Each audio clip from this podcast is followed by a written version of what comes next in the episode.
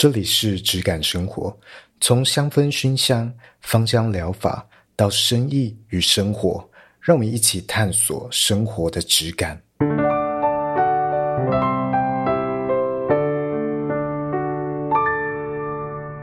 去山上啊，uh, 跟着别人这样子去认识大自然，我也觉得那个一定是很有趣的一件事情。对啊，那个蛮好玩。那只是我之前在市集上认识到的客户，他就是来逛逛，然后刚好那天有在摆压花，然后他就因为他们是富养机构的，然后他们有认养好多的那种生态腹地，然后刚好他就邀请我去富养的森林，因为他们。刚好要移除一些外来种，然后就希望说可以把这个保留下来，可以有它另一种作用，变成一个呃美感的艺术品啊，可以让他们志工放在家里这样。然后那时候很有趣，他还带那个荒野保护协会的算职人吗？植物的达人，他就开始带我们认识那些外来种的花草，我觉得蛮有趣的。你有去过富阳？还没有诶、尤其台湾的也不是很了解，就是之前可能有在一些。呃，那种农业性质的相关课程，可能会遇到有那样子做的人，但是我没有实际去，嗯嗯，拜访过很多。嗯，我觉得蛮蛮特别，他也有在带一些就是企业的参访什么，因为它是一个蛮靠近市区的森林。小小的，但它具备森林的所有的大大小小的特征哦。Oh. 他们维护了大概保育了大概十几年，它才从荒地长成森林，我觉得很厉害。对，有机会可以去走走。好，其实我现在已经开始录音了，我们就用一个很轻松的方式这样子进入。好啊，好。对啊，所以我觉得这样也比较不会紧张啦。嗯，今天的来宾是 Gigi，然后他。Gigi，你会怎么样去跟别人介绍你的职业？就是假设你今天遇到一个朋友的朋友，你会怎么样介绍自己？他们就会直接说在做花艺，是花艺师。然后大家见着就是，啊，花艺师是是绑花的那个吗？是插花的吗？我哦，对，就是包含这些，但我们也有做到精品啊，跟活动的规划，其实范围蛮广。哦，对，因为一般人可能对花艺师这个职业的范围不是很熟悉。就是如果说是开花店卖花的，我觉得大家可以理解。对，但花艺师具体他可能会涉足到哪一些场合？就是实际的例子。嗯、大家最最容易去。知道花艺师可能就是哦，我今天情人节我买一束花，那这个花是谁做的？哦，就是花艺师做的。那花艺师通常大家会觉得哦，你是不是开花店，或是你就是在做花艺的送礼啊，或者是一些婚丧喜庆那种？但其实，其实我。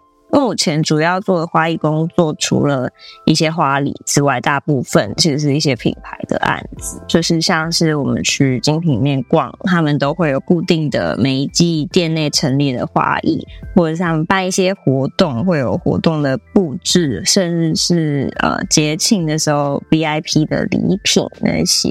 然后，其实我最近即将要。在年底出现的案子是，就是也是品牌的圣诞树，但那个材质其实本身已经也不是花艺，但是花的形状啊是一些铝片、铜片等等的。但我们是用做花的思维去完成这个大型装置，所以我觉得做花做到某一个程度，好像不一定是碰到花朵，但是它的成品呈现还是一个。花艺的样子，就是你会看到它是花，但它未必实际是由花构成的，就是等于是有点变成后面是在做装置艺术那种感觉。我觉得范围蛮广的，所以花艺师他的范畴，他可能不只是开一间花店。嗯，它也有可能是接案，然后各种的像是品牌的行销活动，甚至是装置艺术什么的，嗯，都是可以找你们谈的。对，甚至是一些陈列啊等等的，其实就是完成你脑中的想象。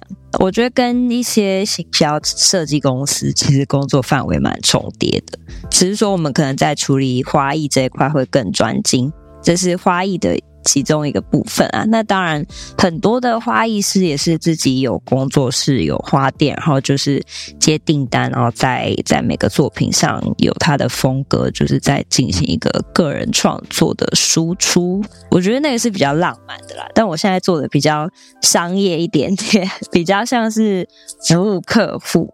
哦，你当初怎么会想要进入这个行业啊？其实我原本以为你是模特，没有，没有。我有时候之前有拍一些婚纱，是朋友找的，就可能去帮个忙这样子。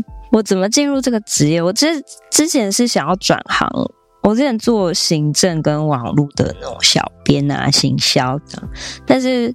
做的有点乏味，就其实那时候不太知道自己到底要做什么，然后就很悬。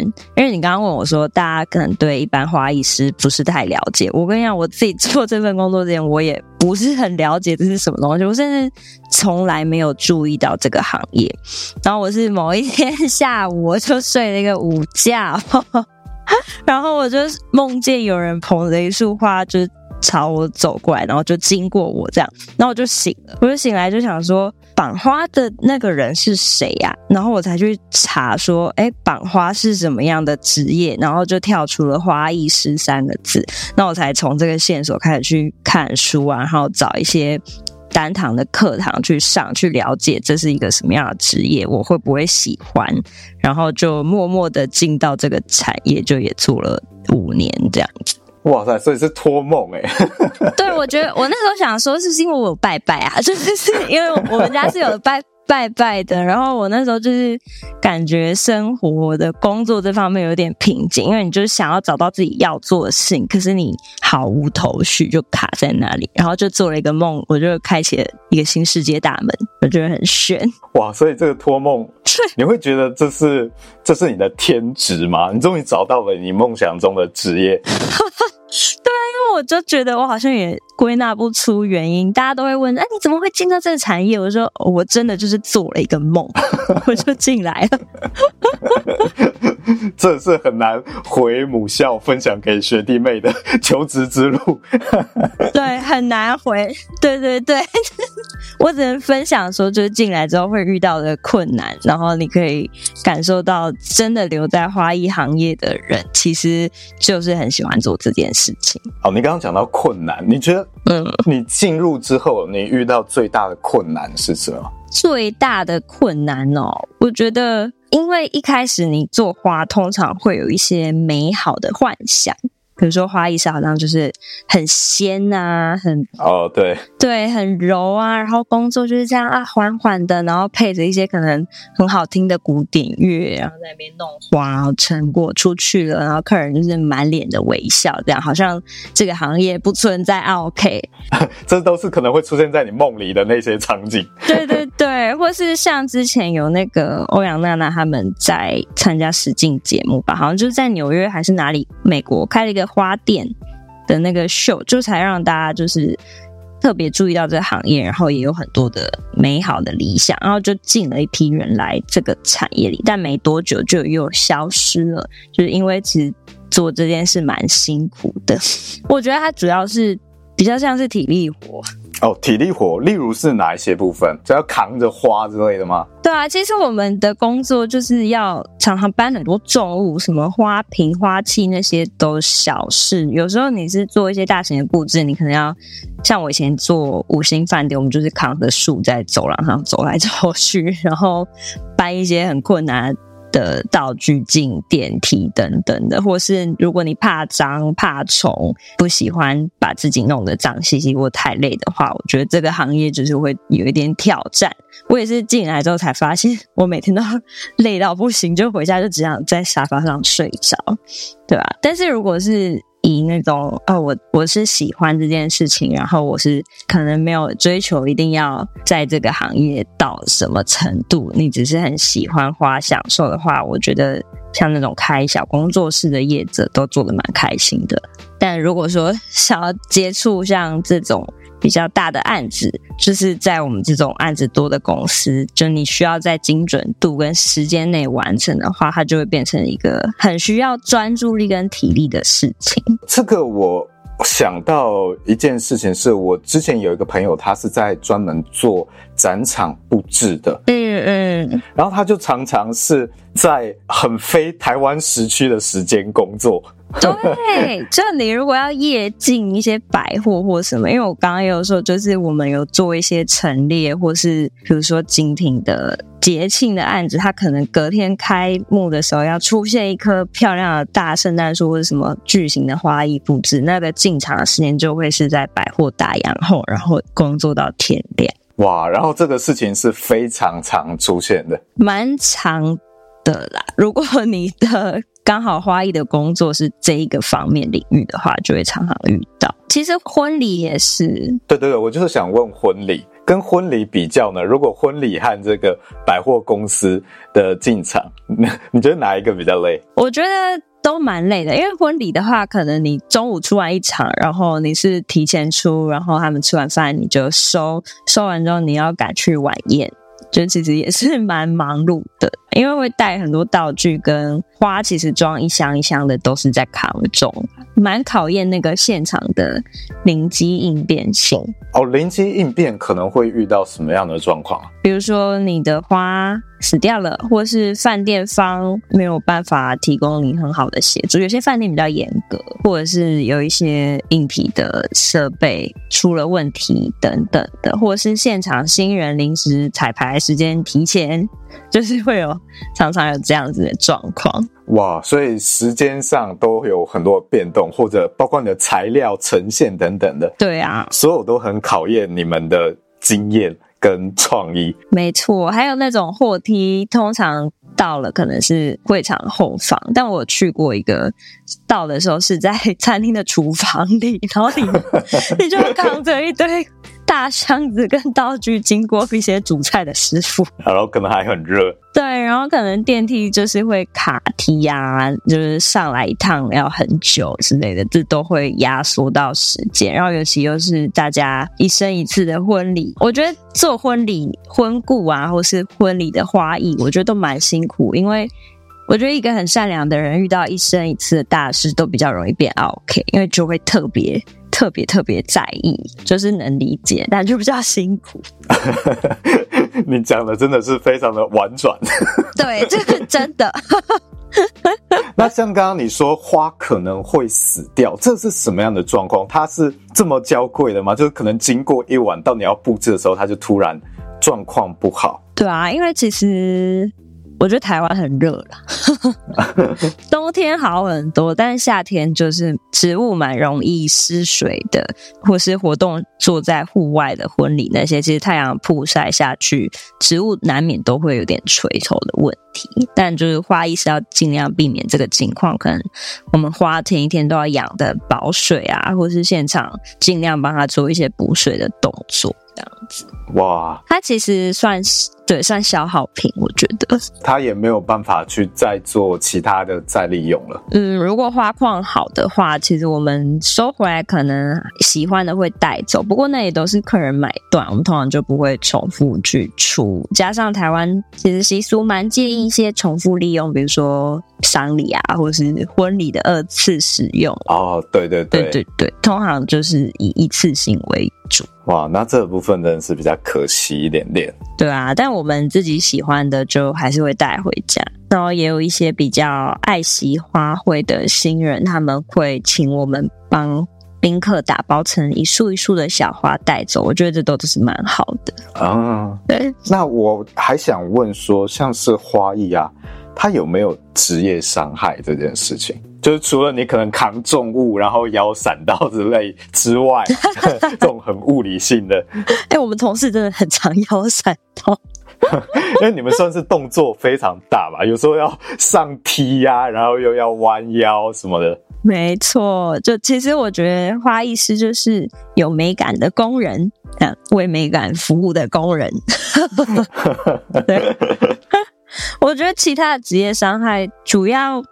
蛮明显的，就是观赏花卉的农药啦，因为你在接触的过程中，你的手，我们大家的手其实都蛮干、蛮粗糙的，就要常常擦护手霜，一直去洗手啊，或是一些呃花的粉尘啊，还有一些花草，其实很漂亮，但是都有轻微的毒素，那手就会有点过敏。那如果是那种异位性皮肤炎的人，就不太适合接触，可能都会痒痒的这样子。哇，那难道不能用一些例如手套之类的去隔绝吗？嗯，我们我们其实也会用手套，在我们一开始花进来，我们在第一步骤的理花去除多余的叶子这部分会用，但有时候在呃绑花束啊，或是做作品的时候，其实手套稍微有一点会影响手感啦。有时候在那个过程我们就会不戴，所以难免都还是会碰。可能跟厨师之类有点像，就是那个手感，嗯，其实接触的感觉还是蛮重要的。对啊，手感还是蛮重要的。然后我们现在其实大家能接受的花艺的范围更广了，可能会。比较喜欢有点现代感呐、啊，会希望花是什么银色啊，或是很饱和的一些，像是霓虹的颜色、赛博朋克的颜色，所以我们就会需要用到一些喷漆。那我们在喷的过程，难免会吸到这些有毒物质。我觉得这就是隐藏的职业伤害。哎、欸，这些职业伤害其实应该影响都蛮大的。对啊，我们就要自己戴口罩或者什么的。哇，可口罩其实也没有办法完全避免。嗯，除非你要戴到那种什么，真的是 Three M 很像防毒面具的那时候。哇，那个又超热、超闷。对。超热，所以我们就尽量在通风处啦。其实花艺的伤害这一块，尤其是关于农药这部分，其实我之前是比较不知道的。嗯，我也是刚好在看到你的 IG 现实动态，在讲这些有关这些事情，我才意识到，然后也才在这一集啊邀请到 Gigi 来跟我们分享。其实就主要是想要讲农药这部分，农药它对花到底它有什么样的影响？其实我觉得农药在观赏花卉，我自己觉得是必要的啦。毕竟大家就是对美会有一个完美的期望，会希望它是漂亮的啊，叶子是干干净净，花瓣没有破损的，那它就势必得使用农药去避免虫蛀的问题。可是农药的话，就是对人会有一点伤害，但对花朵的伤害其实。不会到很重，除非是使用过重的农药。像像我之前有看过一个报道，是新加坡的进口花卉哦，就是因为不小心泡太多农药，然后就整批只能销毁，因为它就被农药杀死，所以没什么作用。哇，对。就是适量的使用啦，然后农药现在有在使用，在它进出口的时候，为了保持它的那个保水度，他们可能在切开它的茎角的时候，会赶快泡一个呃锁水的农药，去把它根部的那个封起来，有点像蜡质的感觉。就让它可以在运送过程中维持好的状态，所以我觉得是必要的。所以，我们看到它美美的那些花，其实都已经是经过非常大量人工的的参与去干扰了。对啊，因为他们就养在温室里的，然后就是一直被保护的很好，也喷很多这个药。哎，主要也是因为它不需要被食用，所以不用吃的东西，那就大量的给它下去，让它可以最完美。这个对你们、你们长期、你们自己从业者，会不会在呼吸道啊，或者是你的呃皮肤产生一些皮肤相关的疾病？皮肤，我觉得就制作的时候比较明显的感受就是你的手会很干。那其实有，我觉得有自己买花在家里插花或是制作的时候，你应该都能感受得到，其实花会蛮脏的啦。就是你不会想要把这些东西。贴到你的脸上，或者甚至是吃进去，它只是像是一个装饰品，很漂亮的一个作用。然后我自己是觉得，对我们。花艺师的呼吸道会有一点点影响粉尘的部分，但我觉得都是长期累积啦。如果说你只是一两次触碰，其实它也不会有急性的反应，说让你马上手肿起来，还是你马上就呃神经出问题，不会。但长期接触确实是不太好，所以之前就有听说花市的一些花商。他们有集体去做化疗，就是因为可能长期接触农药。哇，对，哇，这是 对蛮蛮严重的。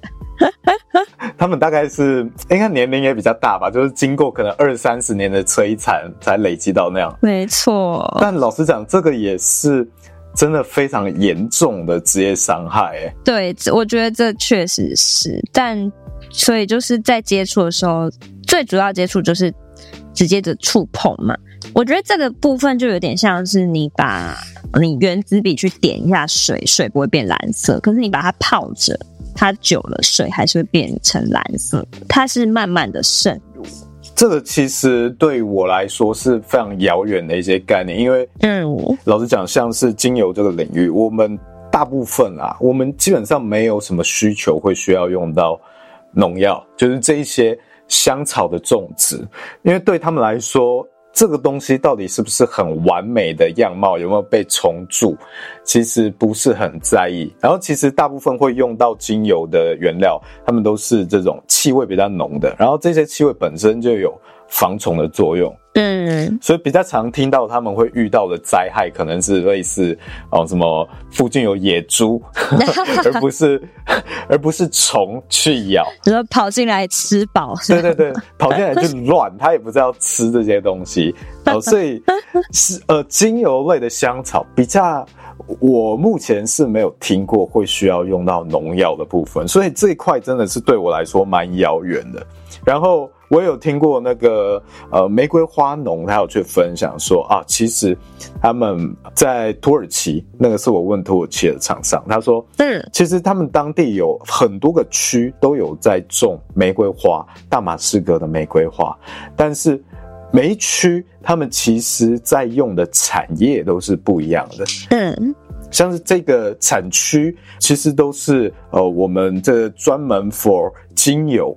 的的花农，所以它照料的方式就是用未来要去萃精油的方式啊去照料。嗯，然后也有一些是提供给食品业的花，那他就会用食品业的标准去种那个花。嗯嗯，那当然，我觉得一定也会有那个观赏用的花。所以其实，在一开始他就有区分好，这个到底最终是去哪里，要提供给哪一个产业？对对对，都有不一样的这种。这种照顾方式啊，那我觉得这个其实很很重要，因为像是可以食用的花卉，它就是在整个过程中，它的农药就不会下到这么，就一定会有一个规范的标准，但也是因为。这样子反而比较难让它长得漂亮嘛。有些装饰用的食品级花卉，它的价格就会很高昂。然后台湾其实在这部分的品相选项并不多，可能就是一些我们板德会看到的三色堇啊，或是一些呃小的菊类啊，芳香万寿菊那种。可是可能看起来就有点松松的，呵呵，比较传统的样貌。那如果你要一些很漂亮的那种，有。但是在比如说像是微风超市，它就会有进口区，然后有我有看过有一小盒，它里面有那种用餐巾纸把它稍微包起来，让它吸收水分的食品级花卉，那个就非常漂亮，但是一盒可能就要五百块，但你只是拿来放在餐点上面，那其实它。我觉得以成本考量来说，不是非常的实际，所以现在就常常看到很多网上的一些小的自营的食品业者，它上面放的那些花很漂亮很大，但我就会想到，哎，这些就是我平常拿来绑花束的花，它其实并不是食品级的，只是它很漂亮，但那个可不可以吃？我觉得就是大家要注意一下。哎、欸，这个真的是我这集邀请 Gigi 来最想要分享的一个资讯，就是我刚好看到他在 IG 上分享这些东西不能吃，然后传的这个呃，可能别人甜点店里面蛋糕旁边放着很美的花，他说这个都不应该这样子去用，然后我才惊觉到原来有这样的差异存在，因为这件事情真的是很普遍诶，无论是在这种西餐的摆盘。甜点的摆盘，甚至是调酒，它是有一些观赏花是会半泡在这个调酒里面的。没错，酒精又更能稀释出它里面的东西。对，但是所以酒精原本就很毒了，它在毒上加毒，哎，让你烂醉，不不管吃什么都没关系。这绝对是比抽大麻还要严重的一种毒品啊！没错没错，但政府没有管这个。哇，这个这些，你们有没有遇到一些呃食品相关的花这类事情被踢爆？上新闻之类的，我目前是没有看过这样的，或者是比较耸动的事情，所以这是很不被重视的一个议题，哎，对，这算是大家忽略的事情。而且，就算我有看到那些店家，他们下面可能会有人去留言询问说：“诶，那上面的花朵是可以食用的吗？”就还是有一些人注意到这件事，但下面的回复都是会说：“哦，我们有洗过啦之类的。”但我自己啦，我觉得它这个东西在种的过程，它其实就已经吃农药长大。那你说你去清洗是要怎么把它清洗掉？我觉得顶多就是冲冲上面的灰尘。那如果说用清洗就可以去除农药的残留的话，有机的东西就不会这么贵了嘛？对，没错。对呀，它的骨子里已经全部都是那一些药水了。对啊，它骨子里就是一个很有毒的漂亮宝贝，你就没有办法把它洗掉。那像这种情况下，一般人到底要怎么样去避免呢？你觉得？如果是他也不知道三色堇到底长怎样，你跟他讲哪一些可以可以使用，他没办法挑。你觉得你要怎么样给这样的人一个警惕的守则，可以去避免？我觉得在台湾就是你就都不要吃，因为没有人很去帮你规范这件事情。那如果你自己本身是有这个意识想要去避免的话，我觉得大部分的你看到的特别鲜艳的就。其实，在台湾就是基本上蛮难会是可以食用的啦。那如果你是在一些可能比较大的餐厅，或是比如说一些主厨餐厅那些用的，那我觉得我就我相信他们是有经过这个流程的。但网络上很多的自营业者放置的那些花朵，其实就是来自花市。我觉得你可能就是在台湾养，呃，如果真的是想要可以。连那个花朵的样貌跟摆盘都收纳进你这个用餐体验里的话，你就选一个比较有信赖感的餐厅跟业者去体验。你有遇过？甚至会把这些观赏花放在沙拉里的人吗？哦，我还没有看到哎、欸，好可怕！沙拉会拌吗？沙拉感觉它就是要你一起吃哎、欸！天哪！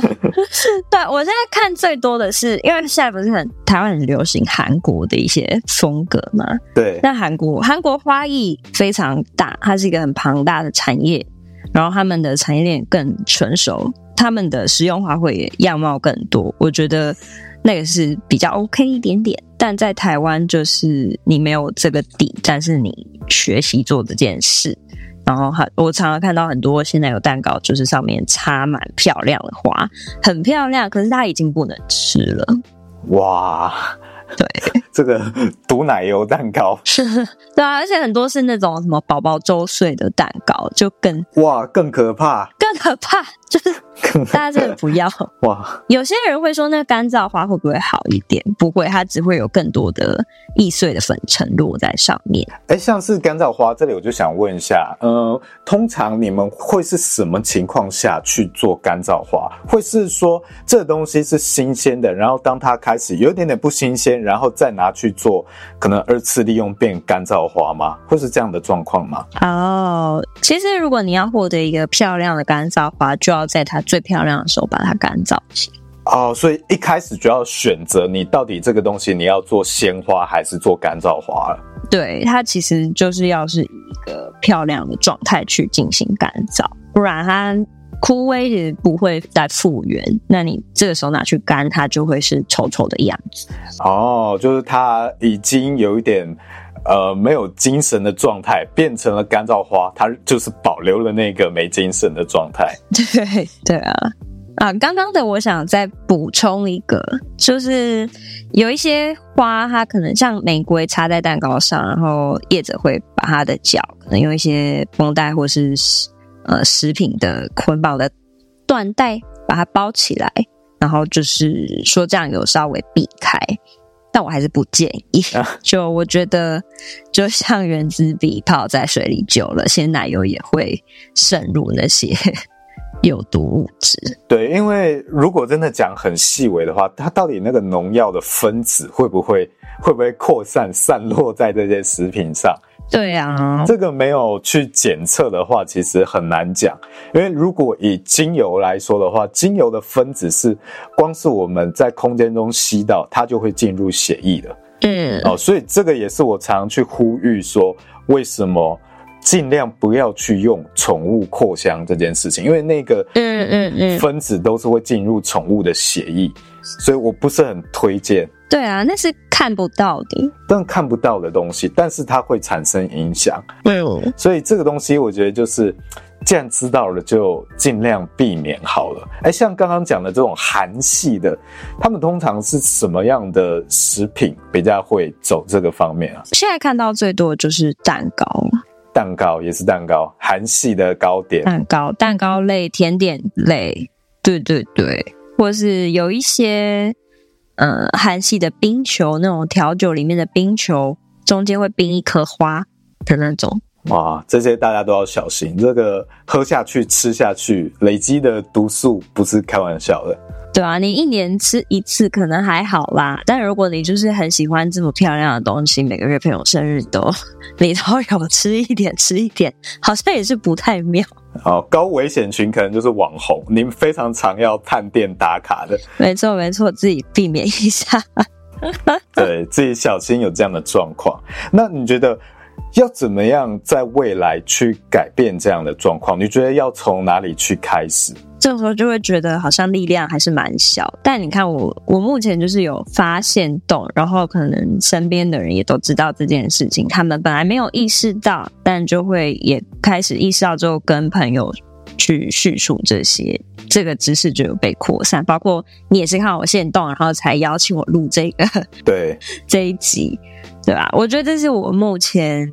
希望大家可以知道的一点小小改变，但感觉还是要从食品的规范来，因为现在好多网络的自营，其实它也不需要证照，它食物中毒也没有人负责。因为我知道有要开店，你是要有一些厨师的顶级证照那些嘛，那个课程都会包含食品的安全跟卫生的教育课，但自营的好像目前就没有，就网络上那些。哦，就是它并不是实际开店的，而是网络上贩售一些自己烘焙的食物啊之类的，这样就管不到。对呀、啊，那个好像没有人管诶，除非你要去注册一些公用平台，它可以在上面帮你销售的话，那他们会要求你附上你食品的检测的证明。但是如果你只是透过 IG 的私讯，那些其实真的没有人管。哇，那这个真的是比较需要大家网友们看到的时候，或者听到这一集的听众，嗯、呃，我的听众应该铁粉可能至少还是有个几百个，所以这些听众你们可以帮忙去留意和提醒一下这些业者。我觉得这些业者也不一定是故意的。对啊，我觉得他们有的可能自己也不知道。我觉得应该大部分都不知道，因为他们毕竟是做。蛋糕、点心类为主嘛，嗯，他们并不是从花艺的角度去认识这些东西。对啊，他们可能就是看到国外有这样做，但并不知道台湾的可能没有提供这样子的花材可以使用的品相这么多。但我觉得他们有去冲洗跟包装花的那个角，也许是在他们的观念里有在。尽力的保护食品的卫生啦，应该也不能说他们是故意的，只是这个观念就比较少人知道啊。希望大家可以分享出去。这个我们还有第二位来宾，就是句句他们家的猫。不好意思，他很聒噪。他叫什么名字？他叫果果。果果，水果的果。对，因为我之前是想养狗的。然后就叫他果果，就名果果。他也很想参加我们的 podcast 节目。对，他他很少。如果刚刚有听到 听到，可能有一些听众在想，哎，是不是我家猫在叫？哦，不是，这是这一集 podcast 的特别服务。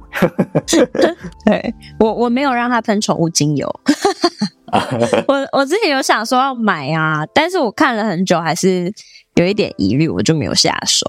对，我觉得你的疑虑是对的。这个真的，我我觉得这个真的很难讲这件事情的好坏，因为老实讲，嗯，如果我在跟上游原料的种植和萃取者沟通，他们是很希望宠物精油或芳疗的市场扩大的，因为。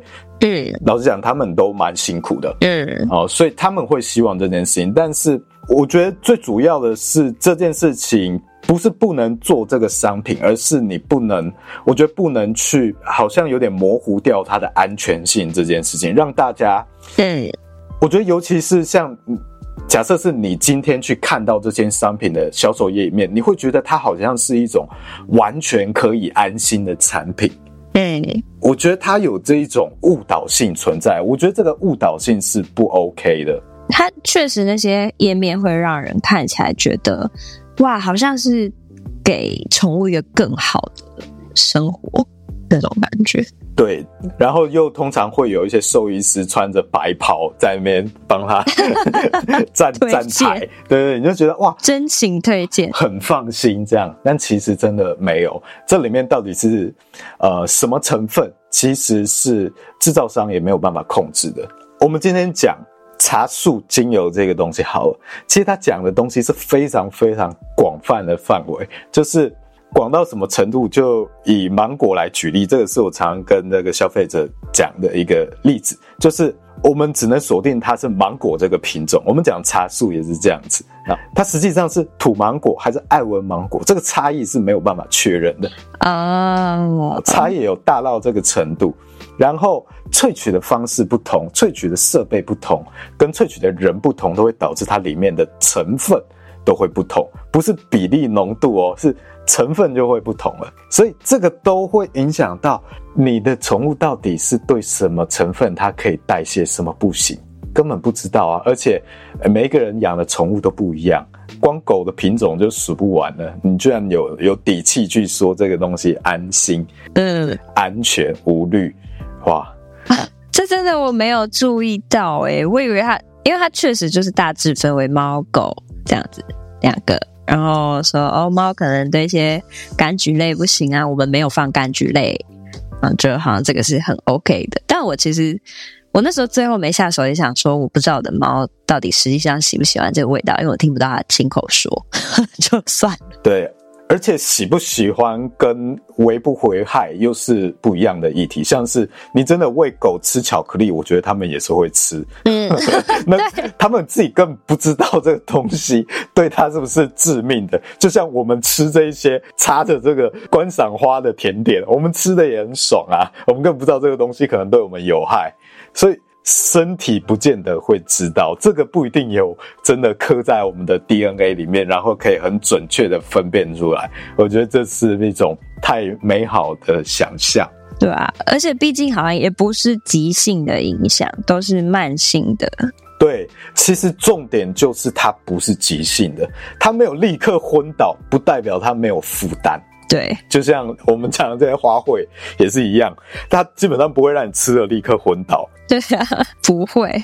我觉得这个就有点像是那种机改食品，当年不是也有宣导说，哦，我们不确定它到底会不会有影响，但目前看起来没事，这样子。啊，我有先跟你说这是机改的，这样子。对，我觉得重点是要先明确区分出来，嗯，它到底可能是什么类别。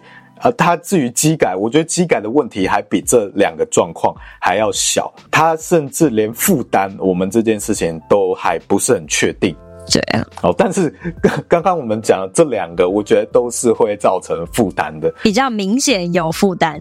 对对对，我觉得很，他可能呃，我们没办法确定他到底是不是例行性的，但是至少有负担这件事情应该是可以确认的。对啊，所以机改的状况已经算是比较轻微了。这这这两件事情都比机改要严重，所以大家要留意一下。很多时候我们以为在为宠物着想，其实都是在自我满足。对，就是在 让你感觉你有付出，但实际上，如果这个付出的好意变成伤害，好像蛮可惜的。哎，这样子的话，你会不会建议养宠物的人家里不要摆观赏花？会到这个程度吗？啊，其实蛮多花店有养因为有猫咪，跟我一样养猫咪，但是我觉得很看你宠物的个性。如果它是会去啃花的，那我建议你不要。对，因为我高雄的另一只猫咪，它就是看到什么桔梗，它就大口把它吃进去 啊，很可怕。对，但刚刚参与 podcast 的这个果果就不会，它对那个没什么兴趣，但。我还是建议大家，就算你的猫没什么兴趣，但你可能想要摆花，不要放一些百合或者是什么南天竹科类的。那个是很直接的，对猫咪会有神经性的中毒哦，就是包括花的种类，它可能里面的一些香氛成分就已经会有造成毒害了。香氛成分就我也没办法去证明，但它如果吃到，它是真真的会直接中毒，它就是哦，了解巧克力的那种概念。有一些品种要避免啦，可以放。如果你的猫不太会去触碰，或你的狗狗。碰不到高的地方可以放，但就避免他们会中毒的那些种类就好了。哦，所以如果提一个建议的话，就是如果他们会去啃食，那就是绝对不要。对，就至少至少要放在他们绝对啃食不到的地方。那如果是真的非常高的标准，就是可能连它扩散在。空气中的成分，你可能也会有疑虑的。那可能就是连它生殖呃放置和宠物会生活的空间都去区隔。对，然后就自己了解一下自己的动物对什么样的花种过敏或是有毒，就真的就完全不要放。其实。这就是一个保险的建议。了解。那像你觉得花艺师在你参与这五年的过程中，你会不会看到他现在有什么样新的趋势和新的可能？像之前不是 AI 开始出现一些品牌的形象包装，或是一些拍摄，它就是可以直接生成充满花卉的样子吗？对对对。我那时候就一度想说。我要被取代了吗？但后来想一想，好像如果你的面向是在更广一些的，比较是触碰到实际的客人的方面，我觉得其实花艺目前还没有被限制住。像是有一些比较有名的花艺师，像台湾的林宗勇啊，他就是有做一些饭店或是植物的推广。包括像刚刚提到的可不可食用的食品，这些就是林宗勇大师，他都有在台湾继续把花艺的未来放广。他自己的花艺公司就是有在做商案蛮多，但他自己本人做很多艺术的案子。我觉得花艺师是可以发展成艺术家的啊，像日本的大师东信之前有在中泰开幕的时候办那个东信展，你你有 follow 到吗？就是他把花冰在冰块里面的那种形象啊、哦，我好像有印象。这个就比较是讲花道的部分了吧？好像也，嗯，他也没有被归类在花道，因为他的作品其实蛮跳脱框架，他有跑去他跑去南极哦，然后把花就是插很高之后往上面洒水，然后让它整个结冰，变成一个巨型的装置艺术。我觉得他完全就是一个天马行空的艺术家。如果你真的很喜欢花艺，然后你脑袋有很多想法，你可以用这种方式去表现。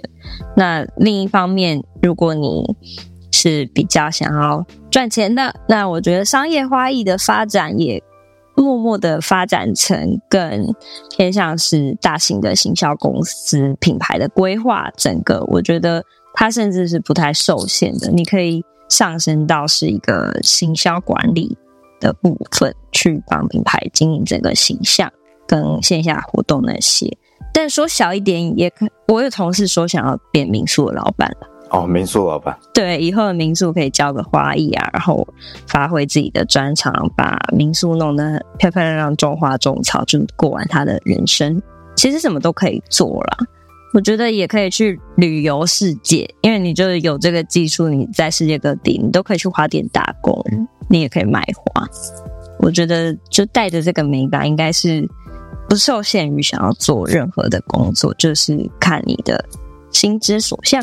那我们如果聊一个非常现实的问题，就是，嗯，如果加入这个领域的话，大概可以预期一个月的薪水会落在什么样的位置？我觉得这个就是你是打工人还是你是创业家，也是差蛮多的。对啊，因为花艺师的薪水它确实有一个上限，差不多我觉得四五万一个月。好，你说如果是帮别人打工的话，对。那之后就取决于你的老板跟你谈有没有案子的分润。但如果你想要有这些分润的话，你自己也需要提升成不是只会做花的一个花艺师啊、呃。你可能要变成行销整合者，或者是变成一个艺术家的身份这样子。对，你要么你的名字很有价值，要么你很有谈业务的手腕。哦，了解。然后花艺师本身这个。如果是打工人的身份的话，他的上限可能你只能预期，也许在四五万，然后你可能就要开始想，你是不是要开始斜杠一点，开始去拓展你的职业方向，也许要开，没错，开自己的工作室吗？像你有考虑自己要开自己的工作室过吗？有想说以后会吧，我没有想过要开店面，但有想说要开工作室，就是自己接案这样子。好，因为我也有看到你有接一些像是有点像是体验课程吗？嗯，之类的。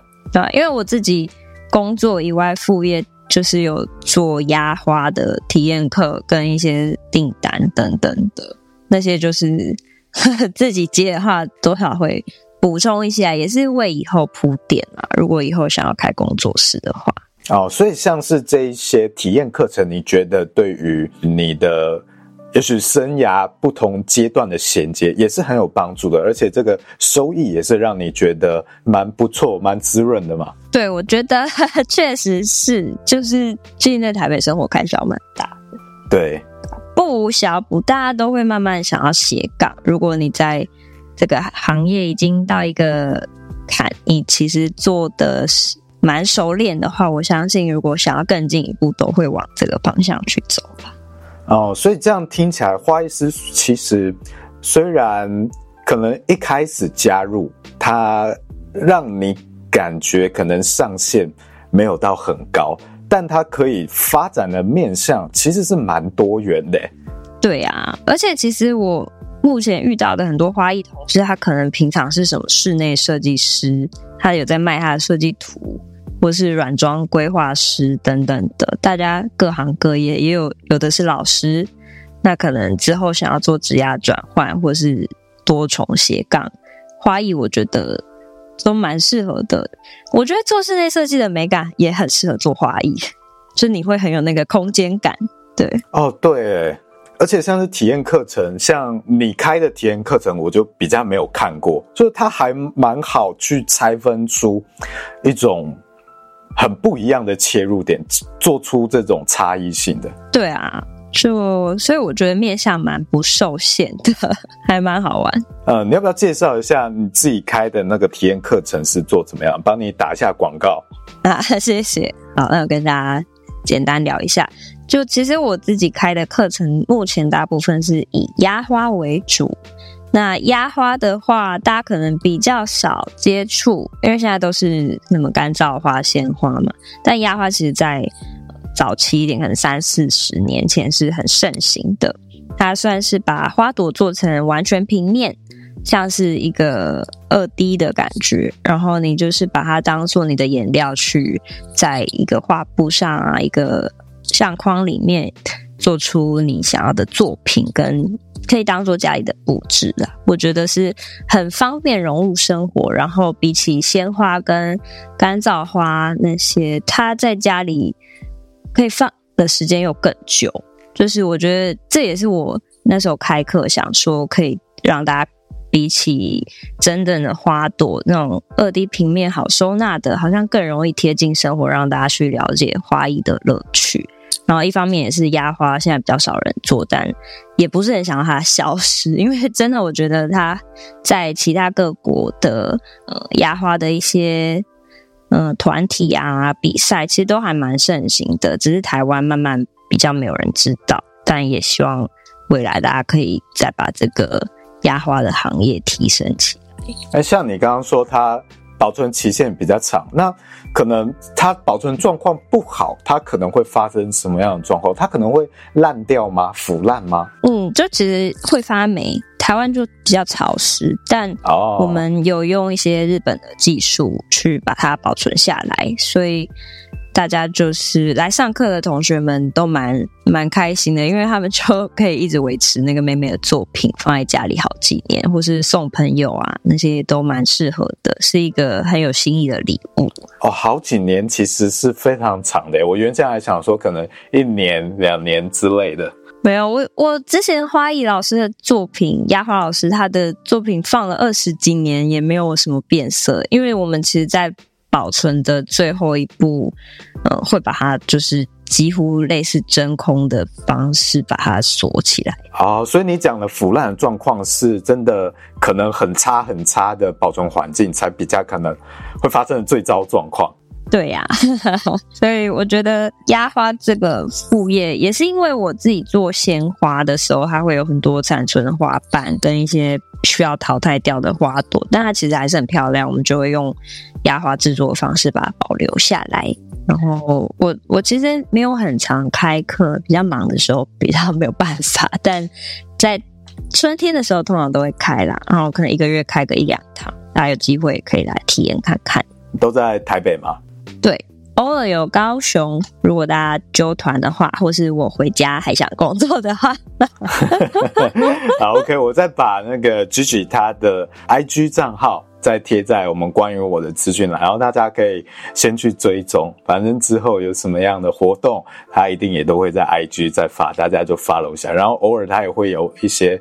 哎，这种花卉相关的资讯，像是我看到他推广这些食用花的农药问题，然后大家也可以 follow 追踪一下。感谢，好，大家这一集就大概这样，那我们就下次再见，拜拜。谢谢，谢谢。